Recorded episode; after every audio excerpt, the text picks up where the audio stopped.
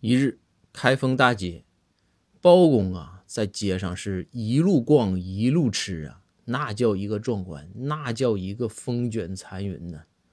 这时候啊，公孙实在是看不下去了，突然大喊一声，说道：“快跑啊！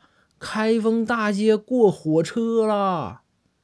包公听完一愣，说道：“别闹，公孙，你这发啥疯呢？”这地儿铁轨都没有，过啥火车呀？公孙也乐了，说道：“大人，就您这样的逛吃逛吃的，不是火车是啥呀？”